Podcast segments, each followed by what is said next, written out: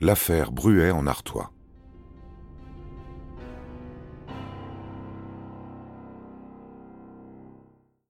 La justice s'étant focalisée sur le notaire Leroy, aucune autre piste n'a été explorée. Celle fournie par le maraîcher Michel Davion, par exemple.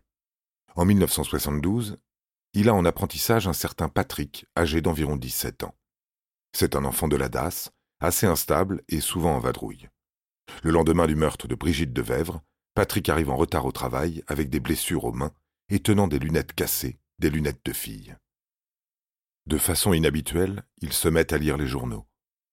Une semaine plus tard, il explique à son patron qu'il a aidé un copain, un certain Jean-Pierre, à déplacer le corps d'une fille par-dessus une haie pour la jeter dans un jardin quelque part, à Breuil en Artois. Il pense, sans certitude, que la fille était morte, mais que personne ne les a vues, hormis peut-être un type dans sa voiture. Après son stage, Patrick disparaît sans emporter ses affaires. Michel Davion affirme avoir contacté la police, et même le juge Pascal à l'époque, mais que personne ne s'est intéressé à son récit. Il tenait déjà un coupable, le notaire Leroy. Son témoignage n'a pas été enregistré, et le juge lui a téléphoné pour qu'il arrête de le harceler avec ses histoires. Davion a même écrit à Jacques Pradel en 1995 pour faire part de son témoignage, pour l'émission de l'époque, témoin numéro 1.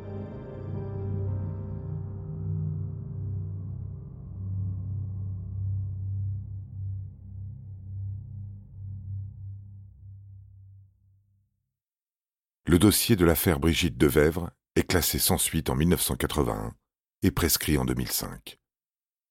Pourtant, certains ont poursuivi l'enquête, pour la justice, pour Brigitte. En 2006, Jean Kerr publie un livre intitulé Le fou de Breuil. Fruit de 30 ans d'enquête, déclare l'auteur. Journaliste à Paris Match, il interroge les voisins, les amis de Brigitte. Dans les corons, on l'appelle Colombo il découvre que depuis plusieurs mois avant sa mort, Brigitte se sentait suivie par un homme en imperméable. Le journaliste se rend chez les Roger et s'entretient avec Léon, le père de la jeune fille qui a vu Brigitte discuter avec un homme en pull à col roulé peu avant sa mort. Léon Roger se confie alors à lui. Le soir du meurtre, vers vingt heures, Léon Roger referme son châssis à tomates. Ce faisant, il lève la tête et voit un inconnu sur la butte qui domine le terrain vague. Un homme en imperméable qui descend la butte en se frottant les mains, puis disparaît. Cette piste de l'homme à l'imperméable n'a pas été explorée par les enquêteurs. Elle oriente le journaliste vers celle d'un serial killer présent dans la région de Breuil. Il fait alors des rapprochements entre le meurtre de Brigitte et d'autres féminicides de la région.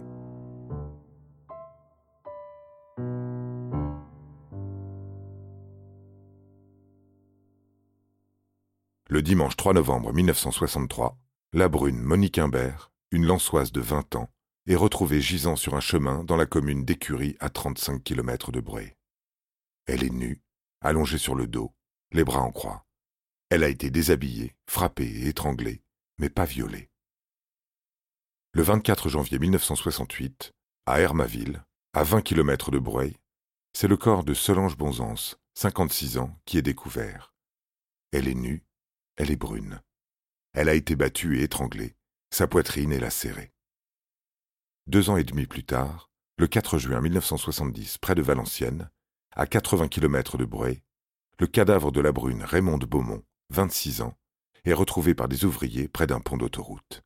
Elle a été assommée, puis étranglée. Sa poitrine a été lacérée. Elle a des esquilles de bois plantées dans les seins. Elle n'a pas été violée. Quelques jours plus tard, le 21 juin 1970, près de la chapelle d'Armentières, un couple découvre le corps d'Héloïse Carpentier, 35 ans. Elle a été assommée et étranglée. Elle présente une plaie sur le sein gauche. Elle n'a pas été violée. Elle était brune. Le 20 mars 1972, soit deux semaines avant le meurtre de Brigitte, le corps sans vie de Myriam Villaume, 22 ans, est découvert à Cauchy-à-la-Tour, à moins de 10 km de Bray. Elle est nue ses vêtements sont éparpillés autour d'elle. Le corps est constellé d'échymoses, mais la mort a été provoquée par un coup violent porté à la base du crâne avec un objet contondant. Par ailleurs, la mâchoire inférieure est fracassée, le nez cassé, la partie gauche du visage enfoncée. Plusieurs côtes sont fracturées. Son cou porte des traces de strangulation manuelle. Elle n'a pas été violée, mais on retrouve un caillou enfoncé dans son anus.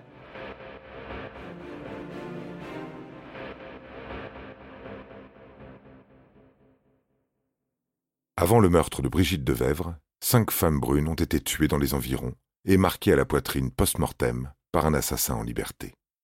Le meurtre de Brigitte est le dernier de la série. Aucun de ces six meurtres n'a été résolu.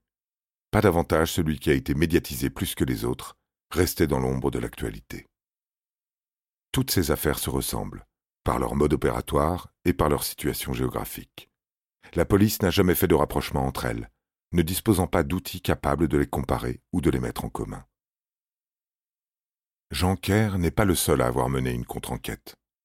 Daniel Bourdon, un enfant du pays et de surcroît ancien flic, a fait de même. Comme Brigitte, il est né dans les corons. Bien qu'un peu plus jeune, il est allé à l'école et au collège avec elle. Il connaît tous les protagonistes de l'affaire et peut leur parler sans qu'ils se méfient de lui. Il est des leurs et le temps a passé. Certains sont partis, beaucoup sont morts, et ceux qui étaient enfants à l'époque racontent ce que leurs parents racontaient sur l'affaire le soir, après avoir été interrogés par la police.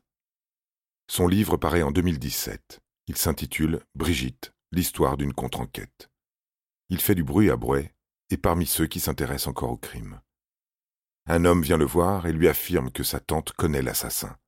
Et la dite tante se montre si convaincante que le livre est suivi d'un second l'année suivante, Brigitte, acte 2. Comme Jean Daniel Bourdon a creusé des pistes laissées de côté par les enquêteurs. Ce qu'il met au jour est rien moins que sordide. L'ancien flic dévoile que des hommes donnaient rendez-vous à des jeunes filles des environs qui, en échange d'argent, acceptaient de satisfaire certaines de leurs envies. Brigitte, selon lui, ne faisait pas partie de ce réseau, mais aurait été victime collatérale de ce trafic. Elle se serait trouvée au mauvais endroit, au mauvais moment. En apprenant l'existence de ce réseau de prostitution, on envisage d'une autre façon la colère du coron à l'époque. Les pauvres filles, pour gagner un peu d'argent, sont salies par les cochons de notables qui fricotent à moindre coût. Combien de femmes ont subi ça? Combien se taisent? Alors lancer des pierres sur la villa de la Mailleure et cracher sur le notaire pervers, n'est-ce pas le moyen de venger l'humiliation et le silence? Et tant pis si le notaire n'a pas tué la petite, il est un membre de l'engrenage.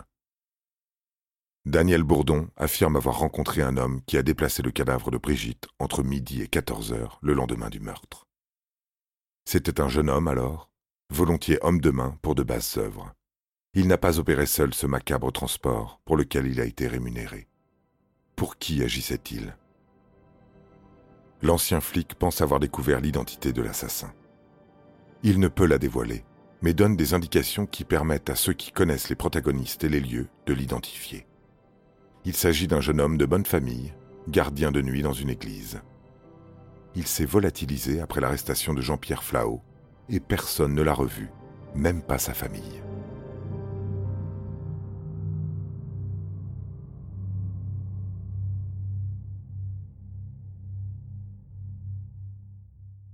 Le terrain vague où le corps de Brigitte de Vèvre a été retrouvé n'existe plus. On y a construit un lotissement. Brouet en Artois n'existe plus en tant que tel, remplacé par Brouet la Buissière.